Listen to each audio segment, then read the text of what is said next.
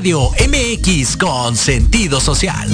Las opiniones vertidas en este programa son exclusiva responsabilidad de quienes las emiten y no representan necesariamente el pensamiento ni la línea editorial de Proyecto Radio MX. Saludos queridos amigos y amigas. Bienvenidos a Armándola en Grande. Yo soy Arman. Vamos a platicar, analizar y debatir temas de interés y desinterés social. Claro, a través de Proyecto Radio MX, con sentido social. Disfrútalo.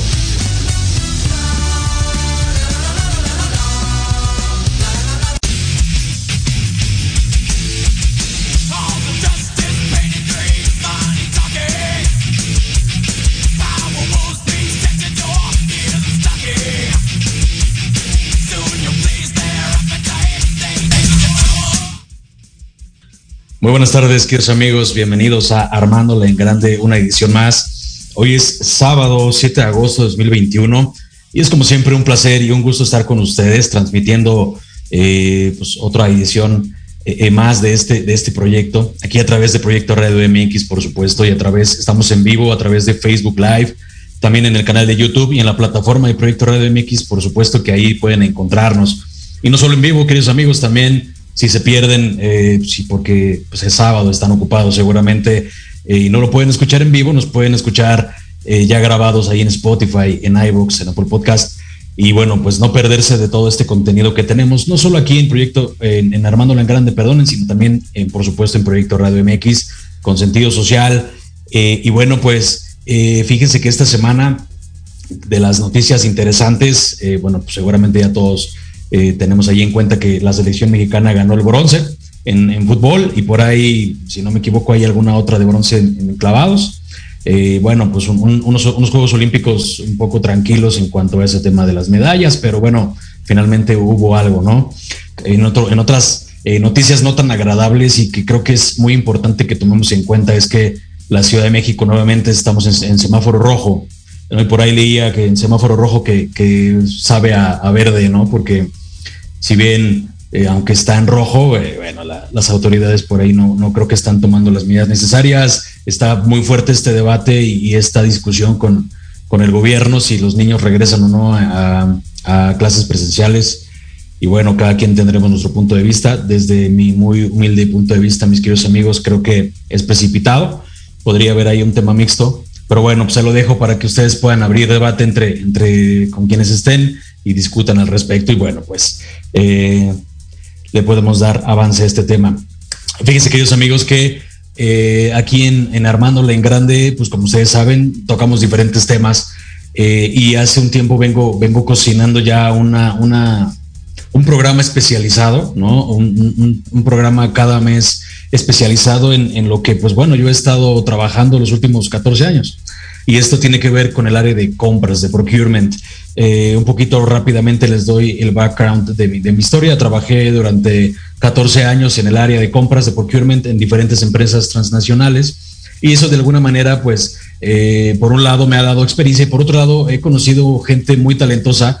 Eh, y, bueno, estoy seguro que mi muy buen amigo David, que ahora lo voy a presentar, va a estar de acuerdo conmigo que el área de compras de procurement es toda una ciencia, es todo un, un reto. Y es por eso que a partir de, este, de este primer programa de agosto, eh, vamos a estar cubriendo cada primer programa de mes eh, toda el área de procurement en todas sus aristas, en todas sus versiones, y voy a tener invitados tan profesionales y tan exitosos como es mi querido amigo David, que le doy la bienvenida, amigo David. ¿Cómo estás? Él es David Medina. Hola Armando, ¿cómo estás? ¿Me escucho bien ahí? Sí, te escuchas muy bien, amigo. Bienvenido. Bienvenido aquí Armando en Grande. Por fin, por fin tuvimos la oportunidad de estar por acá después de de algunos meses de plática y de agendas y demás. Pero bueno, finalmente hoy se nos da la oportunidad de estar aquí en Armando en Grande a través de, Proyecto Radio MX en, en, radio eh, por internet. Y bueno, platicando de este tema que, bueno, al menos a mí me apasiona mucho, como lo dije, prácticamente toda mi carrera profesional eh, se ha ido en el área de compras, de procurement, eh, básicamente en el área de indirectos. Eh, pero bueno, también, también tú, eh, eh, siendo parte de, te conocí en algún momento en alguna de las empresas en las que he estado, fuimos compañeros. Y bueno, platícanos, mi querido David, ¿cómo ha sido tu trayectoria en el área de compras? Sí, claro, Armando. bueno, tengo más de siete años Yo empecé a trabajar ya hace tiempo, en el 2013. Mi primer trabajo de, tiempo completo fue en, Grupo Modelo, ¿no? en esta compañía que, produce cervezas. Y bueno, actualmente trabajo en, en Nestlé. Este, coincidimos en algún punto ya hace algunos años en, otra empresa igual del, mismo giro que Grupo Modelo de nombre Constellation Brands. Y, como te lo menciono, no estoy por cumplir en, noviembre ocho años. Eh, yo sí he estado este, ahí en compras, estuve un tiempo en finanzas, pero bueno, el mayor tiempo he estado eh, trabajando en el área de, procurement, como bien lo mencionas, y listo para platicar sobre, sobre diferentes eh, opiniones de, esta área, ¿no? Que considero pues estratégica en, en todas las organizaciones, ¿no? Sí, y fíjate que comentas algo bien importante que es este tema financiero. Yo, no he tenido la oportunidad de estar trabajando directamente. Bueno, en muy en mis inicios estuve como becario de cuentas por cobrar, ¿no? Pero fue una embarradita, o sea, no, no tiene nada que ver con todo el mundo financiero, sobre todo de empresas este, pues a nivel transnacional. No hablo también de las empresas eh, nacionales o, o, pymes, pero seguramente la base es la misma. Pero es bien importante, eh, sumamente valioso tener ese conocimiento financiero, porque, y tú lo has de saber bien, pero para nuestros amigos que nos escuchan, más del 50 o por ahí del 50% del gasto de una empresa pasa a través de las compras. Llámese de materia prima, llámese de equipos, de maquinarias, de servicios este, para la producción o servicios para la administración, pero finalmente es una gestión que hace eh, el departamento y por eso es que es tan importante eh, saber que es un área sumamente estratégica, ¿no? Y ahí eh, nuestro primer punto sería cómo ves la relevancia de la, correcta gestión del proceso de procurement, ¿no? No solamente es llamarle a un proveedor y ya comprarle una, no sé, hablo de unos lápices o una maquinaria, sino tiene todo un proceso tiene ciertos pasos, que tú eres un experto en estos pasos, en estos famosos siete pasos de procurement, eh, pero tiene un previo, ¿no? Tiene un previo desde la previa ingeniería, por ejemplo, o desde el crear un correcto RFP o, RFQ, eh, tener un acercamiento con el usuario para entender la necesidad, para poder replantear también desde nuestra perspectiva cómo se puede mover con, un, con uno con otro proveedor, o qué beneficios puede haber, o qué consideraciones, por ejemplo, si va a ser una compra de una maquinaria, qué consideraciones hacia el tema de importación debemos tener, tener contempladas, eh, el pago de impuestos, eh, los tiempos de entrega. Algunas veces eh, los usuarios consideran o creen que es, pues compro y mañana ya tengo aquí el material, ¿no? Pero el proceso es más robusto que eso. Tienes que pasar por aprobaciones, tienes que pasar si tienes que pagar un anticipo. En, en fin, hay un montón de implicaciones que tienen que ver con esta correcta gestión y con la relevancia tan importante que tiene procurement compras en la organización, ¿no? Claro, yo considero que todas las adquisiciones deben pasar a través del, área de compras. Considero esta área clave en la organización porque, como bien lo has mencionado, ¿no? Este, nosotros que pertenecemos al área de compras tenemos las habilidades de negociar, ¿no? Ya sea un bien o un servicio, ¿no? Y también es súper importante, lo he vivido en mi experiencia, el anticiparse a las adquisiciones, el acercarte tú a tu cliente interno ¿no? En, inglés, stakeholder, y, y conocer sus, necesidades, lo que va a requerir, ¿no? Eh, le damos servicios como compras pues a diferentes áreas de la organización, ¿no? Desde la parte de ventas, de la parte de ingeniería, todo depende del bien o servicio que desees comprar, ¿no? Y esto es un trabajo en equipo, ¿no? Todos los factores que, que influyen en una negociación pues integran a diferentes áreas de, la organización, ¿no? Un contrato legal, pues obviamente vas a, tocar base con el área legal de la compañía, eh, la parte de, la negociación de, la condición de pago, pues afecta al área de, finanzas, ¿no? En, cuentas por, por pagar, etcétera, ¿no? Y por ahí mencionabas la parte del alcance, ¿no? En, en, inglés, pues el famoso request for information, ¿no? Que es este documento en donde el cliente interno plasma su requerimiento, ¿no? Debe de estar súper alineado, pues para que tú con esa información salgas al mercado a, a revisar diferentes opciones de proveeduría, ¿no? Que buscamos en una negociación, pues que haya ahí eh, la mezcla de calidad y de precio, ¿no?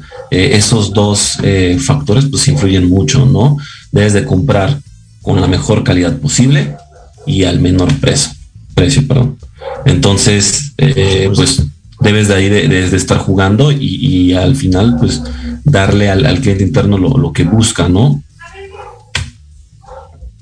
Exactamente, fíjate que totalmente de acuerdo contigo eh, y mencionas algo que es fundamental para, para, que nuestros amigos entiendan la, la, importancia que tiene esta área, porque somos, somos un poquito de multitasking, ¿no? Es decir, debemos tener conocimientos o, vamos adquiriendo algún cierto conocimiento para interpretar un contrato. Si bien no somos, o la mayoría no seremos o no, son abogados, pero sí debemos tener conocimiento y nociones de qué de una cláusula cómo puede afectar eh, si existe una rescisión o si traes algunas penalidades o si el proveedor te está dando algunas eh, condiciones que no estás considerando. Nosotros debemos tener ese conocimiento y esa, esa visión para hacerle saber a la organización que existe tal riesgo, ¿no? En la, en la, parte de que, creo que es lo más importante, o en muchas empresas, eh, vaya, varía, ¿no? Hay algunas que no se enfocan tanto en el ahorro, pero la mayoría de ellas lo que están buscando es la optimización de recursos y la maximización de la optimización de gastos, la maximización de recursos, es decir, tener más con menos, ¿no? Apalancarse más con el proveedor, este, pagar a más de, de 60, 90, 120 días. Organizaciones que incluso se van a 180 días. Y ahí también la otra habilidad que entra por parte de nosotros, pues es esta negociación, esta eh, gestión de los números, porque, y vas a estar de acuerdo conmigo, creo David, eh, a, mayor, a mayor apalancamiento que, que, pidamos con los proveedores, mayor va a ser el costo que vamos a tener en el bien que queremos eh, adquirir. Es absurdo pensar que si vamos a comprar un, motor, por ejemplo, ¿no? Y lo queremos pagar a 120 días, pues va a ser más barato, va a tener mayores beneficios que si compramos uno que probablemente se pague de contado. El costo del, financiamiento y del dinero va a tener que ser trasladado. Entonces ahí también debemos de hacerles saber esto a los, a los stakeholders, como bien comentaste.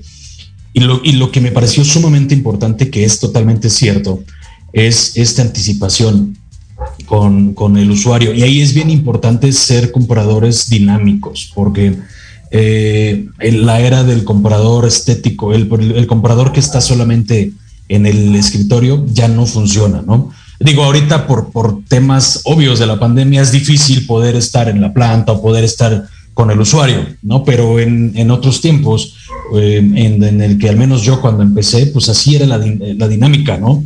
¿Sabes qué? Necesito comprar, por ejemplo, alguna vez compré unas cuchillas Kidland para una, una cortadora de papel. Y entonces era ir con el, con el ingeniero, conocer la máquina, conocer qué iba a comprar y eso me dio una mayor, eh, un mayor conocimiento de lo que estaba por adquirir, una sensibilidad mayor y entender cuál era la, la criticidad de tener el material eh, en tiempo y también haciéndole ver al usuario, pues por supuesto que eh, había que considerar la importación, que había que considerar los tiempos de entrega, etcétera, ¿no? También debemos tener, tener un poquito de conocimiento de Incoterms, ¿no? Si bien no vamos, nos, depende que hayamos estudiado. Yo soy administrador, pero habrá quien sí sea licenciado en, en por ejemplo, en negocios internacionales, que tienen un poco más de, de adentramiento o de conocimiento en este tema de las importaciones pero sin embargo debes de echar mano pues, de, de, de, de, bibliografía, de buscar en internet, de acercarte con el experto y poderte tener conocimiento también de los incoterms, ¿no? Creo que es sumamente importante y aquí me voy al siguiente punto, mi querido David. ¿Cómo es la característica del comprador actual? Tú y yo somos, somos gente joven, tú eres más joven que yo, evidentemente, pero eh, ¿cómo visualizas que debe ser ahora este actuar del comprador, del comprador actual, ¿no? ¿Cómo, cómo debe ser su dinamismo? ¿En qué tiene que estar eh, pues bien, bien preparado? Mira, yo considero que, ciertas carreras son, son afines a la área de compras, como puede ser pues, una administración, una ingeniería industrial, pero sí, este, conforme va pasando el tiempo, este, desarrollar ciertas capacidades de negociación, ¿no? Tal vez puedes tomar, pues, un diplomado, ¿no? Algún taller de negociación. Muchas empresas eh, eh, los imparten, ¿no? Pero de, de, otras características, pues debe de estar muy, muy eh, adaptable al cambio, ¿no? Hace un año y medio no sabemos que esta pandemia nos iba a afectar y así como afectó a las familias, pues también afecta a los negocios, ¿no? Entonces, el comprar tal vez un bien o servicio del, del, extranjero, pues se te complica más, ¿no? Por este cierre de fronteras, ¿no? Entonces, creo que un comprador debe ser muy dinámico, debe estar preparado para cualquier cambio, ¿no? Otra característica súper importante que, que, yo veo es, es tener tacto, ¿no? Con, los clientes internos, ¿no? Eh, al final damos un servicio, ¿no? Entonces tenemos que tener muy buena comunicación. Tú mencionabas por ahí, ¿no? Que ahorita pues no se puede por, eh, lo que se está viviendo actualmente, ¿no? Pero sí el, el conocer qué estás comprando, ¿no? El relacionarte con, con, el, cliente interno eh, crea una, una, buena comunicación y no nada más estar en el, en el escritorio, ¿no? Entonces, pues debe de ser eh, eh, estratégico, ¿no? Tener conocimiento de, diferentes temas. Tú mencionabas la parte de Incontemps, la parte legal, si no bien hacerte experto, sí tener este conocimiento, pues para que tú, tú tengas eh, control, ¿no? De todos los, pasos que, influyen en, esta, en esta actividad de, adquirir un bien o un servicio. Sí, por supuesto. Creo que, creo que es, bueno, insisto, yo llevo un poco más de 10 años en esto y he, visto, he visto esa evolución. Eh, creo que, y más con el dinamismo ahora que, que, implica, eh, y sobre todo que em, creo que más carreras, eh, o, que más bien el área de, compras está haciéndose más atractivo hacia el mercado que busca un empleo, ¿no? Es decir, fíjate, cuando comenzaba a buscar, a buscar trabajo, recién estaba estudiando hace 14 años, insisto, pues eh, era, era poco conocido, ¿no? O eran muy pocos los que estaban como tal eh, buscando el área de compras. La mayor gente o la mayor parte hacia finanzas, hacia contabilidad, incluso ventas, ventas tenía ya mucho auge, pero el área de compras tenía poco, poco empuje, ¿no? Eh, poco empuje y poca, poca gente que, quisiera estar incursionando o, o, preparándose para esta área. Incluso eh, no había tantos cursos, no había tanta preparación. Ojo, no quiero decir que no existiera, por supuesto que eh, si hay alguien que me está escuchando que lleve más de 20 años, 30 años, va a decirme, no, espérate, sí, por supuesto que sí existía, pero creo que de unos años para acá ha cobrado mucha fuerza esta área, ya es un área que mucha gente quiere explorar por este tema de, la experiencia que te da en todas las áreas, ¿no? Y entonces, como comprador, considero que debes de tener pues todas estas habilidades, todos esos sentidos bien prendidos y tratar de sumar, porque eh, por nosotros pasa, lo, mencionaba, mucho dinero, ¿no? Eh, y entonces, eh, y no solo el dinero, sino las, la expectativa de la empresa de tener las cosas correctas, de tener los materiales en tiempo, pero también crear estrategias, pero también generar ahorros, savings. Entonces creo que es un área que hoy en día requiere de gente y si usted amigo que nos escucha eh, desea, eh, si es que es joven y, apenas va a empezar con su carrera y desea explorar un área, creo que esta es un área muy importante, pero debe tener sin duda eh, pues todas estas características que ya David comentó y que yo he, sumado, ¿no, David? Ahora, ¿cómo, ¿cómo percibes? Porque seguramente has estado en diferentes organizaciones y en diferentes momentos de tu carrera, al menos yo sí lo he visto así, suele pasar que algunas veces está desconectada la, comunicación entre diferentes áreas, ¿no? Alguna vez te platico rápidamente una anécdota cuando me tocó entrar eh, eh, a Mondeliz, que anteriormente era Kraft Foods, y acababa de adquirir a Cadbury Adams. Eh, entre ellas había, pues acaba de hacer esta fusión. Y entonces la organización estaba muy, muy separada uno con otro por, ser diferentes compañías, porque también existía esta percepción de que el área de compras no hace nada, ¿no? Que es muy común entre las empresas, el de, ah, es que estos cuates nada más que negocian y en realidad no, pero en realidad sí hay un montón de cosas por hacer, ¿no? Entonces, eh, era, había una, una descomunicación total eh, no había canales correctos, el usuario estaba incluso hasta molesto con el área de compras porque sentía que éramos un stopper o que el área era un stopper para poder avanzar en esta urgencia que siempre existen, al menos en el área productiva, eh, siempre están corriendo, ¿no? Siempre el área de ingeniería o de mantenimiento es sobre todo los mantenimientos, por ejemplo, preventivos o los, o los correctivos, pues te da una ventana de tiempo muy corta, ¿no? Entonces, eh, existía esa, esa, esa poca comunicación, esa desconexión entre áreas. Empezamos a trabajar, a acercarnos con cada área, a hacer presentaciones y, bueno, el resultado se dio paulatinamente, pero nos tomó un par de años, ¿no? A esto voy, voy, voy con la pregunta, ¿no? ¿Cómo ves este tema? ¿Te ha tocado alguna vez esa desconexión en alguna organización y cómo, cómo es que has logrado salir adelante? Claro, en todas las organizaciones en las que he estado he visto esta visión que tienen otras áreas eh, hacia compras, como tú lo mencionas, ¿no? De que quieren comprar las cosas pues, de la noche a la mañana, ¿no? Y sinceramente, pues no es así, ¿no? Debes de seguir ciertos pasos, ¿no? De acuerdo a, cada área de compras estipulados para poder adquirir ese bien o, servicio, ¿no? Eh, ¿Qué he hecho? Pues tratar de tener la mejor comunicación con, el cliente interno y hacerle saber que es parte de un proceso, ¿no? No se pueden comprar las cosas tan rápido, ¿no? Me ha tocado muchas ocasiones en donde clientes internos quieren comprar cierto bien con una única marca, ¿no? Y es como nosotros en, en, el día a día, ¿no? En las compras personales, ¿no? Cuando vas a comprar un carro, pues ves diferentes opciones de acuerdo a tu presupuesto, ¿no?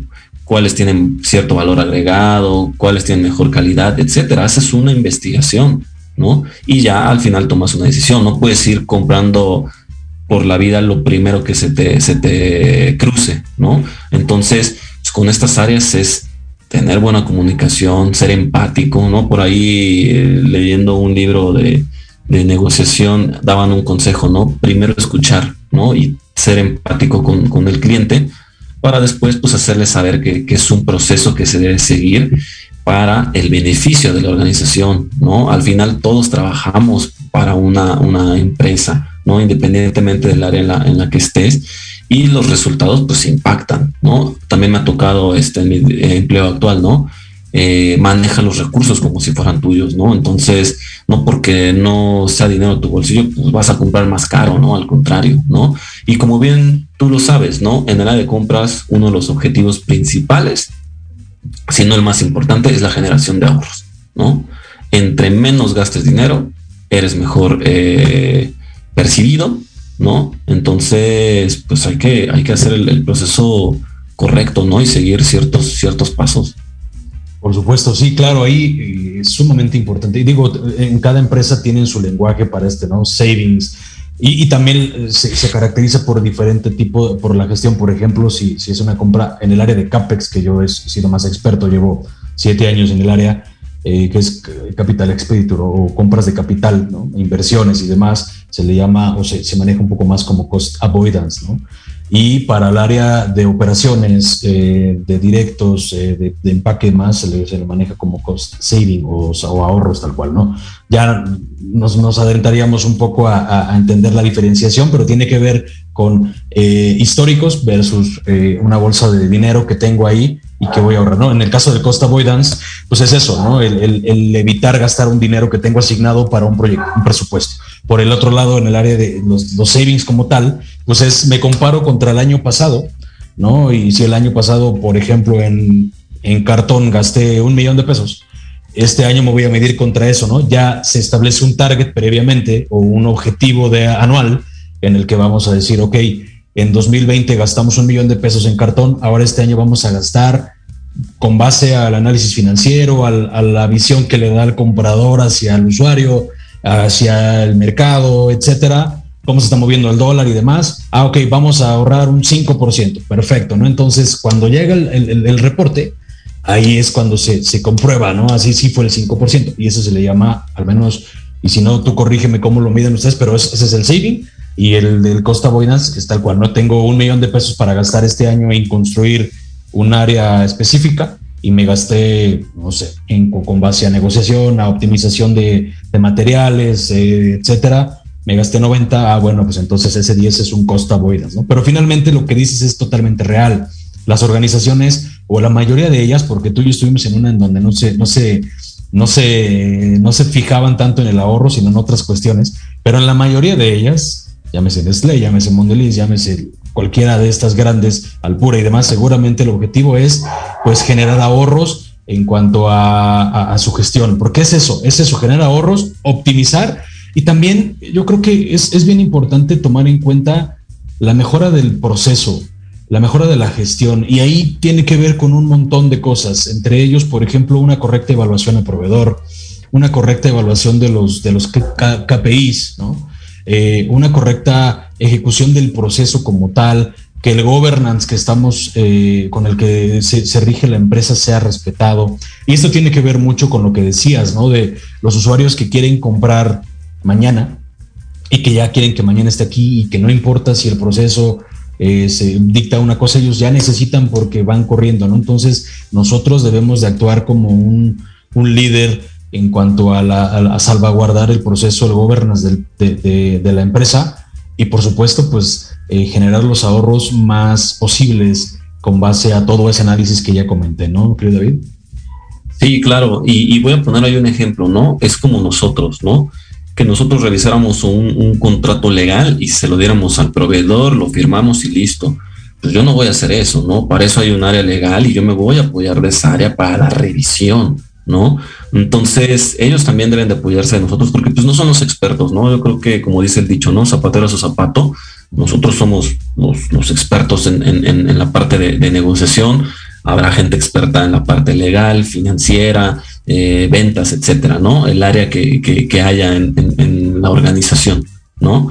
Este, creo que un proceso bien de, compras genera, genera beneficios a la organización, siguiendo un tema súper importante, aquí para, para comentarlo con, con, la gente, el seguir el tema del compliance, ¿no? Que es el compliance, pues Literalmente eh, son ciertas políticas que la organización hace y que debemos seguir todos, ¿no? No podemos brincarnos algún paso porque eso pues eh, generaría un conflicto, ¿no?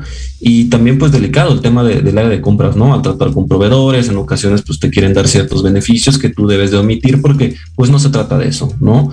Nosotros percibimos un sueldo de, la empresa en la que laboremos y eso es el resultado de, de, nuestro trabajo día con día. No tenemos por qué pues, recibir este, algún presente o sabes qué, oye, asigname a mí la licitación y por acá te doy cierto, cierto dinero, eso, eso está muy penado y conocemos casos de, gente que ha salido de las organizaciones por ese tema, ¿no? Entonces, pues nada más para que lo tengan súper presente, que, que, que, que, sí, este, pues te llega a atentar, ¿no? Pero pues no, no es lo correcto. Yo creo que eso viene más de los valores familiares y, y hacer el proceso de acuerdo a, la política que, que, haya en el área. Sí, y, es, es, justo donde entra más todavía o se, suma otro punto hacia la criticidad y la importancia eh, y la relevancia que tiene procurement en la organización, porque, va, y lo comentaste muy bien, ¿no? El área de procurement está siempre al filo de la navaja entre la mala, mala interpretación que pudiera haber, porque, y tú lo has visto, de repente en procesos eh, que corres tres, cuatro procesos a la par y un proveedor gana dos, probablemente porque tiene la paridad financiera, porque tiene la capacidad, porque es la mejor opción de valor.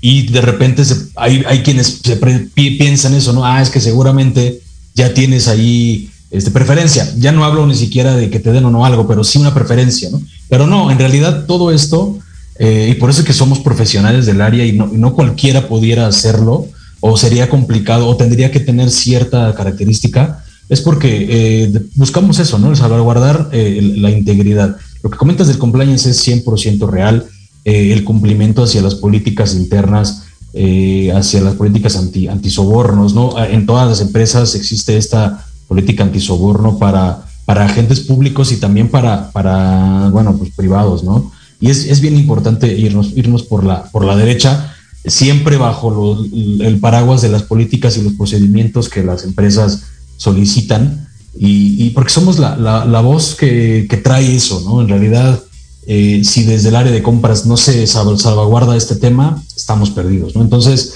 yo creo que es bien importante lo que comentas y bueno, hacer también uh, partícipes a todos los usuarios. Y algunas veces los usuarios por desconocimiento, yo creo, eh, porque siempre han estado en, su área, llámese mantenimiento, ingeniería o logística y demás, de repente no conocen muy bien y es muy importante que el área de compras haga conocer nuestros procedimientos, nuestras políticas. Eh, debemos ser unos eh, muy buenos expertos en la política interna de, adquisiciones, Muchas veces muchos compradores no lo hacen, no, no, se, no leen, no tienen a la mano la política, el procedimiento, eh, y eso es básico, ¿no? Porque si tú como usuario principal o como estandarte principal no lo manejas, eh, va a ser bien complicado que entonces tu usuario venga hoy y, accione de la manera correcta y que tú le exijas, ¿no? Ojo, eso no te exime, el desconocimiento no te exime del cumplimiento, ¿no? Esa es otra cosa. O sea, por mucho que tú me dijeras, ¿sabes qué? Es que no conocía, no sabía.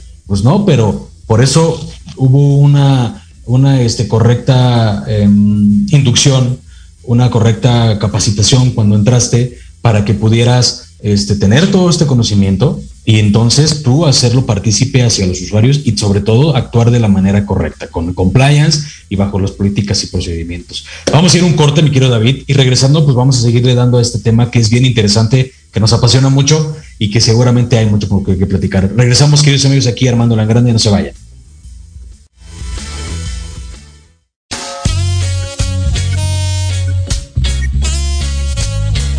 Soy el Dr. Halgan Eshananda y te invito a escucharme todos los martes a las 16 horas en Conciencia Espiritual, un programa divertido para compartir el mundo de la espiritualidad y la salud integral sin tabúes y sin fantasías. Por supuesto, aquí en Proyecto Radio MX y todas nuestras plataformas digitales.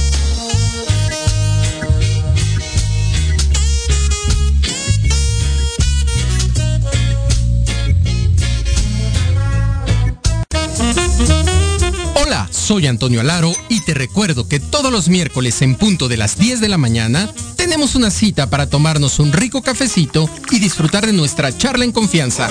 Una charla acá entre nos. Con expertos en coaching, liderazgo, desarrollo personal y más. Te esperamos aquí en proyectoradiomx.com.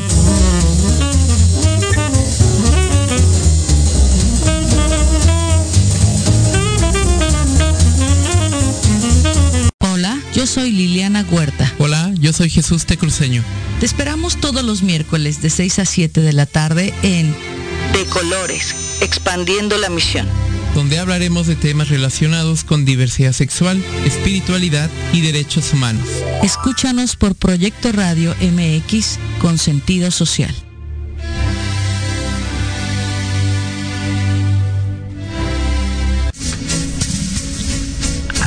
Coronavirus COVID-19 y esta cuarentena, lo más importante es la prevención. Por ello, en Proyecto Radio MX, te invitamos a aplicar las siguientes recomendaciones y así disminuir su propagación.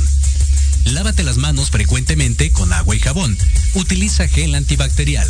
Mantén una distancia de metro y medio entre personas y evita saludar de mano o de beso. Tápate la nariz y boca al estornudar y hazlo con la parte interior del brazo.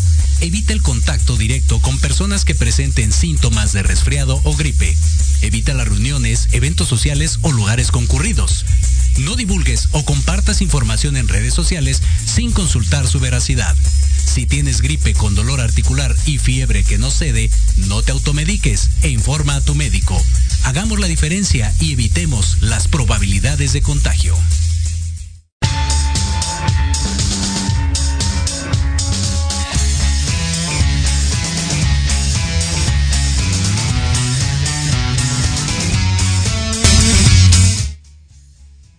Ya estamos de vuelta acá, mis queridos amigos, en Armándola en Grande. Eh, hoy con el, tema eh, de la importancia de compras en las organizaciones. Y bueno, eh, está con nosotros el querido amigo David Medina.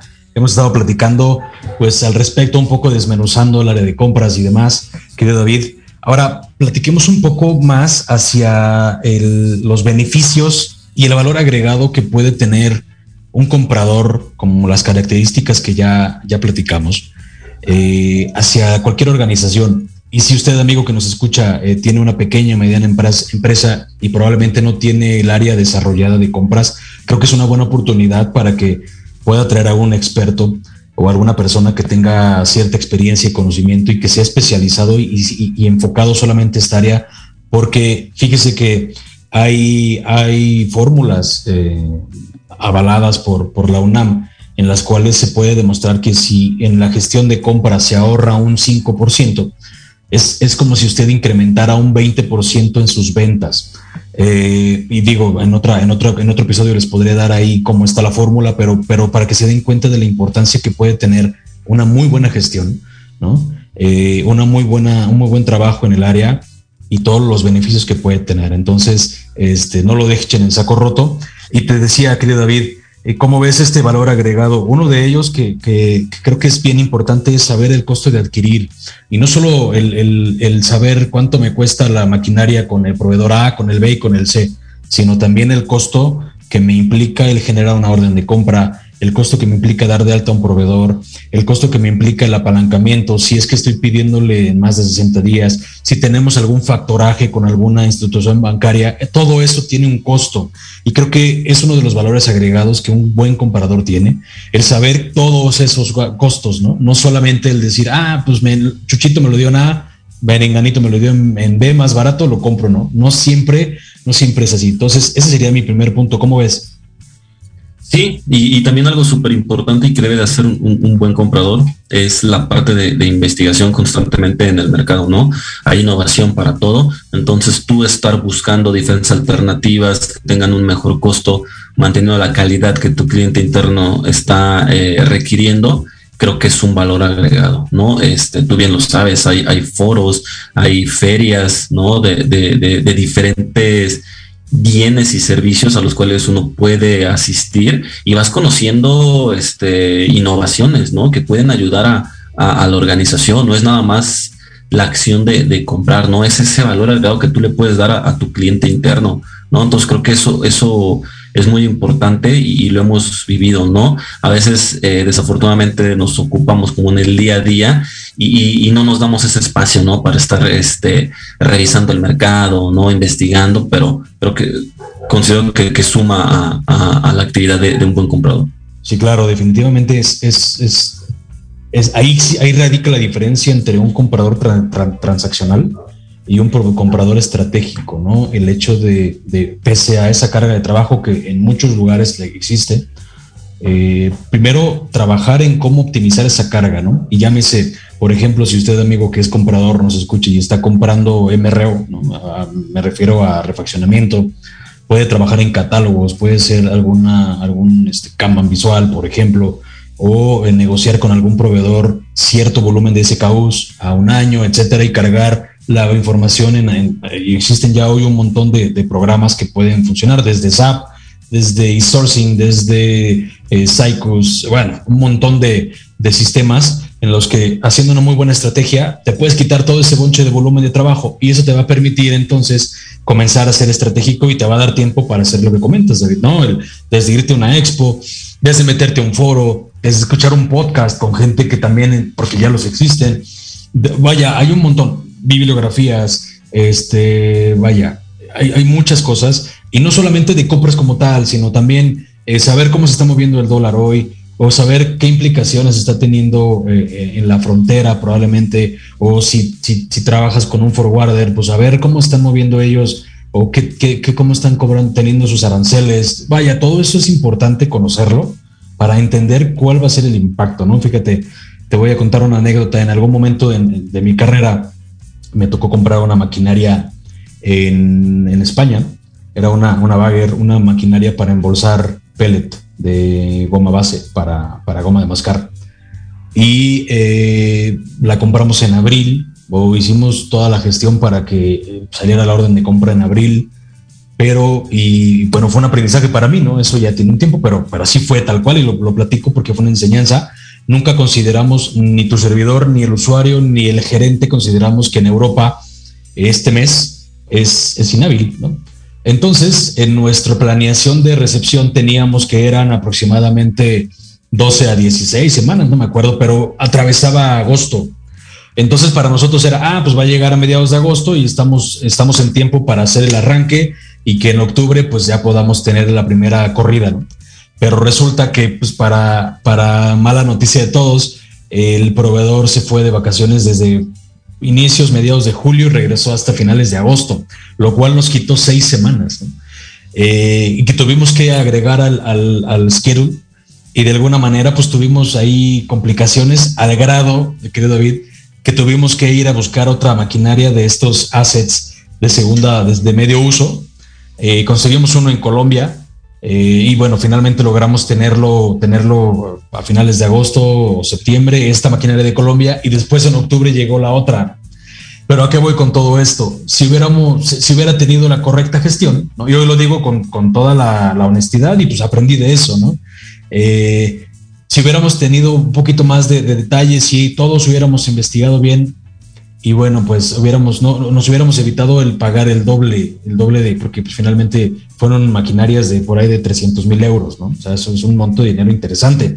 Entonces, de ahí radica la importancia de conocer todo, ¿no? Y digo, hoy lo, hoy lo platico hasta con risa, pero en su momento no sabes cómo la sufrí porque era eh, tener conferencias en medianoche o en la madrugada para poder localizar a los españoles estos y los usuarios encima y bueno, todo un tema ahí complicado, ¿no? Insisto, hoy lo digo con gracia y, como enseñanza y si usted amigo me escucha y es comprador y, y, apenas va conociendo, pues también sepa, ¿no? Que eso, eso, eso, eso pasa. Entonces, eh, de ahí radica la importancia.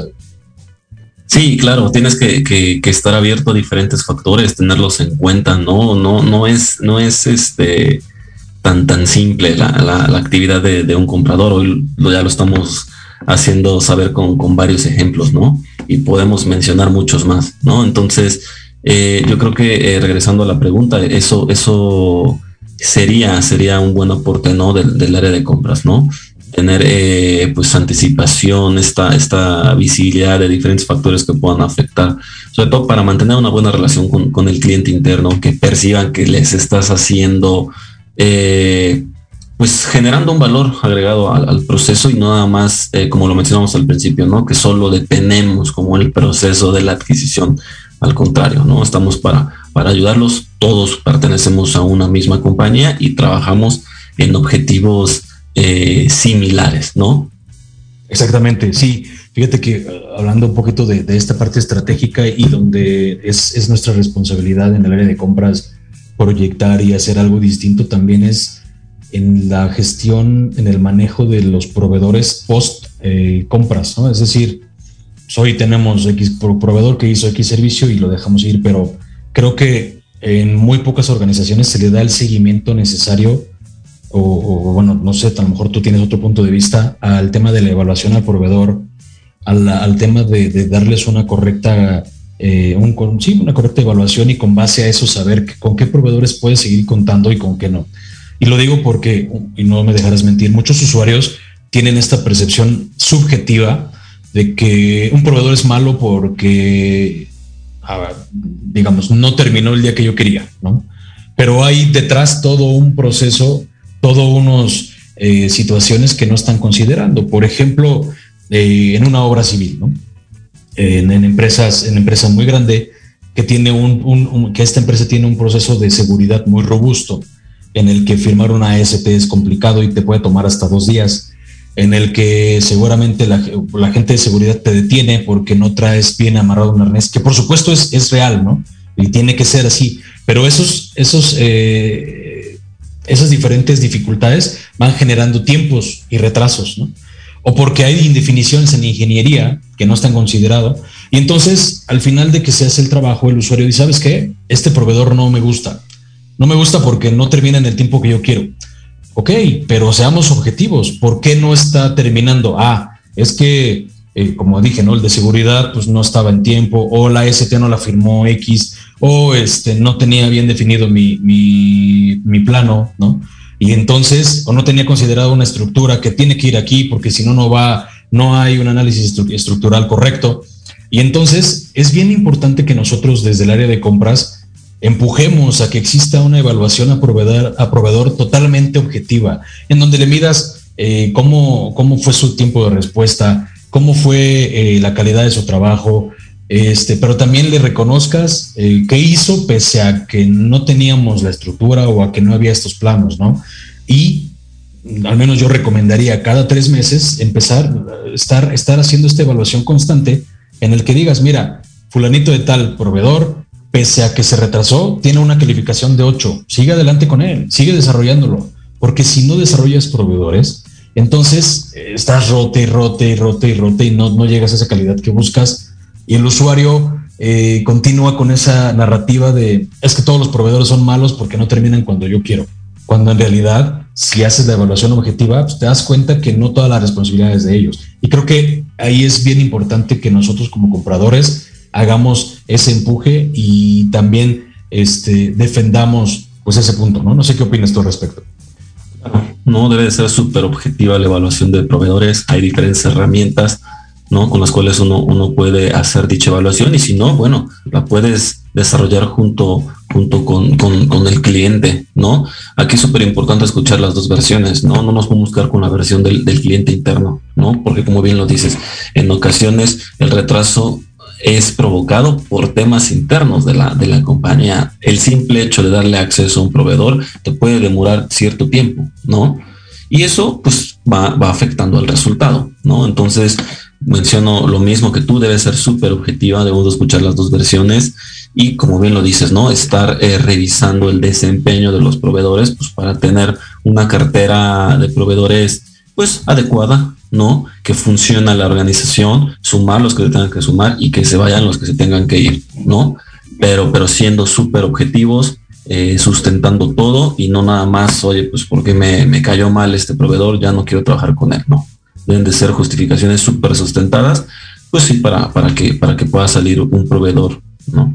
Sí, claro, y eso definitivamente la mejora continua, tanto del proceso de procurement como de la, de la compañía como tal, pues va a ir haciéndola más robusta, ¿no? Porque si trabajas en una evaluación correcta y vas teniendo proveedores, eh, pues digamos que los mejores, pero también te vas haciendo experto en esta parte de la gestión de la mejora continua con tu proveedor, evaluándolo de la manera correcta, haciendo tus procesos correctos y de manera constante, te va a dar, te va a dar un plus. Y hay, hay empresas que, intentan ser eh, este, certificadas en Lean, por ejemplo, ¿no? en Six Sigma. Y eso tiene que ver con esto. O sea, si tú quieres como empresa llegar al nivel de seis sigmas, pues entonces debes trabajar en tu mejora continua, en tu evaluación a proveedor y bueno, en tu mejora de procesos como tal, ¿no? Ahora, hablemos un poquito de los, de los KPIs, mi David. ¿Cómo ves eh, desde la parte de procurement este tema? básicamente, y hablando a, título personal, la mayoría de los KPIs que, aplican para el área de procurement, pues es básicamente el ahorro, ¿no? los savings, la respuesta al usuario, y yo creo que tiene que ver también esto con, la gestión que hagas en cuanto al desarrollo de proveedores y en la optimización de los procesos. Pero no sé tú qué opinas al respecto. Sí, claro. La verdad es que son muy similares los, los indicadores, ¿no? En las diferentes organizaciones. Siempre el tema de ahorros se mide, ¿no? La parte de atención eh, al cliente interno también es súper importante y ya puedes ir variando, ¿no? Temas de, condiciones de pago, ¿no? Si quieres ir sumando eh, proveedores a, la condición que, exige la, organización, ya por ahí habías mencionado que puede ser pues 60 días, 90, 120 o incluso más, ¿no? este, el tema del volumen, ¿no? Si tienes algún contrato de, materia prima, ¿no? O, material de empaque, pero son muy similares, ¿no? Y, prácticamente, pues es medir el, desempeño del área. Es súper importante. Creo que no puede haber un área de compras que omita estos indicadores, pues porque ahí vas midiendo el desempeño de, los diferentes eh, compradores, ¿no? O personas que estén dentro del, del área de compra, ¿no?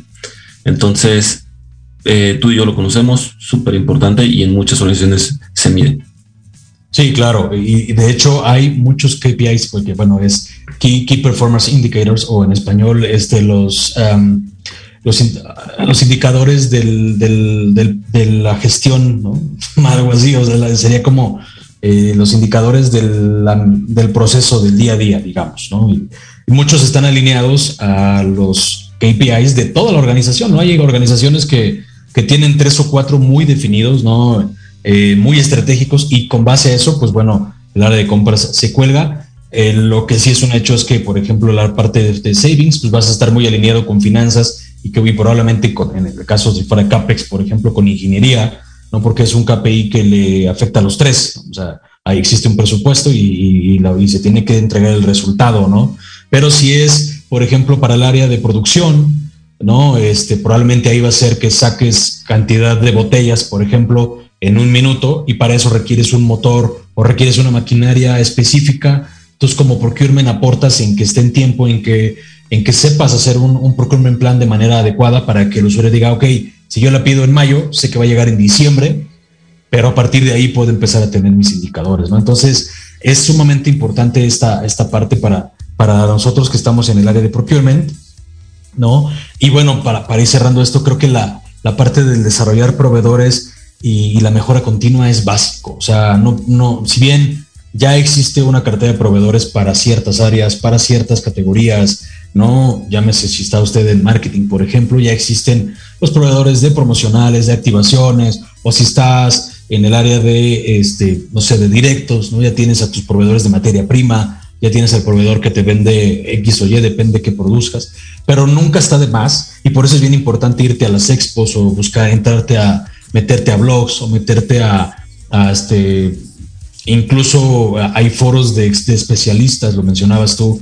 de especialistas en, en, este, en el área. Fíjate que cuando trabajaba en Mondeliz había un parque allá en Puebla en el cual lo lideraba la gente de Volkswagen y llamaban a todos los especialistas de material eh, directo de la zona, ¿no? Entre ellos, pues la, planta de gomas, de gomas y caramelos, la planta de autos, y se juntaban varios y se hacía un foro bien interesante porque hacían este ejercicio que tú y yo estamos haciendo, ¿no? El intercambio de, anécdotas, de conocimiento y ahí también intercambio de proveedores, ¿no? Oye, ¿sabes qué? Tengo un proveedor muy bueno de metal, te lo paso, tú pásame otro y generas, generas competencia aunado a la evaluación de proveedores aunada a una buena gestión y se va robusteciendo mucho el área. ¿Cómo ves, querido David? Sí, claro. Yo conozco muchos casos en donde se juntan diferentes personas eh, de diferentes compañías y, se comparten, no se comparten eh, información. Obviamente no es información confidencial, es más información eh, pública. Este, como bien lo mencionabas, no, yo necesito un proveedor con tales características, alguien me puede recomendar bien y, se va compartiendo información, eso, eso ayuda porque pues vas haciendo benchmark, ¿no? Con diferentes compañías, vas eh, jalando información, creo que eso es, eso es muy bueno, lo pueden hacer pues ahora con tanta facilidad, ¿no? Este, un grupo de WhatsApp o una reunión en, este, en Zoom, etcétera, ¿no? Este, y bueno, un consejo que, yo le daría a esa gente joven que, que está por, por, terminar la universidad y, y, le llama la atención el área de compras, eh, yo lo hice cuando, cuando me tocó, este, me leí los libros de, compras porque pues andaba un poco desorientado y, me llamó la atención, pero no sabía por qué. Me leí esa información, me dio conocimiento en general que hace nada de compras y de ahí tomé la decisión para, para pertenecer a, esta área y al día de hoy pues sigo aquí, ¿no? Entonces creo que esa es una buena herramienta y lo pueden hacer con, con cualquier área, ¿no? Leerse un libro, de, darse cuenta de qué hacen, ¿no? En, esa área y ver si en efecto es lo que les llama la atención. Exactamente, sí. Sí, creo que es, bien importante si usted, como bien comentas, David, va, si usted, amigo, va, quiere incursionar en el área, o si no es tan joven, también es válido, ¿no? Si ya se aventó 10 años en ingeniería y ahora quiere estar del otro lado, también es bien válido.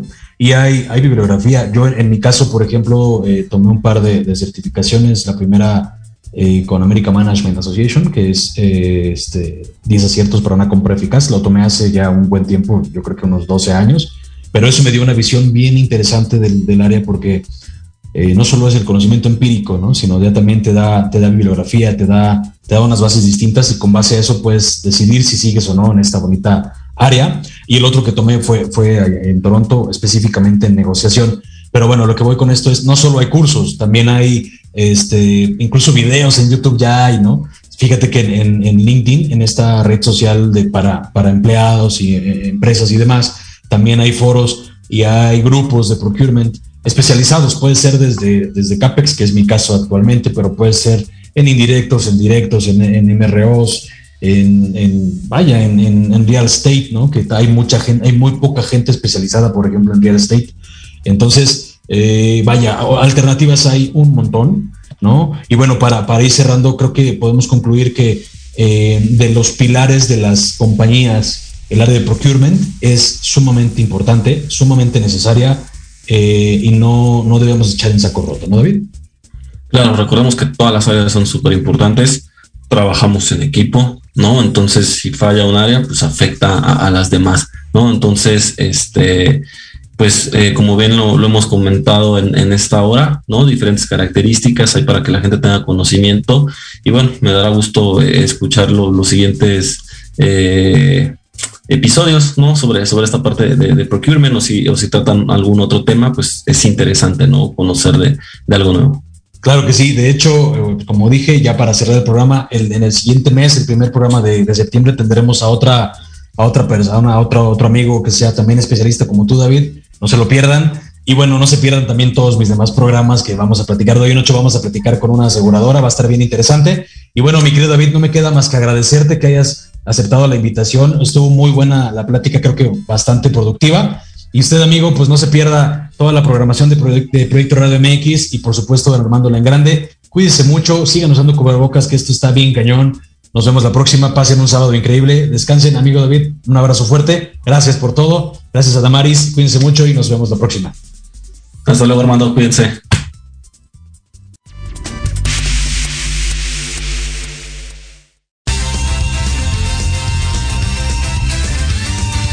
Gracias por escuchar el programa de hoy. Tenemos una cita la próxima semana a las 4 de la tarde en Proyecto Radio MX. Y vamos armándola en grande.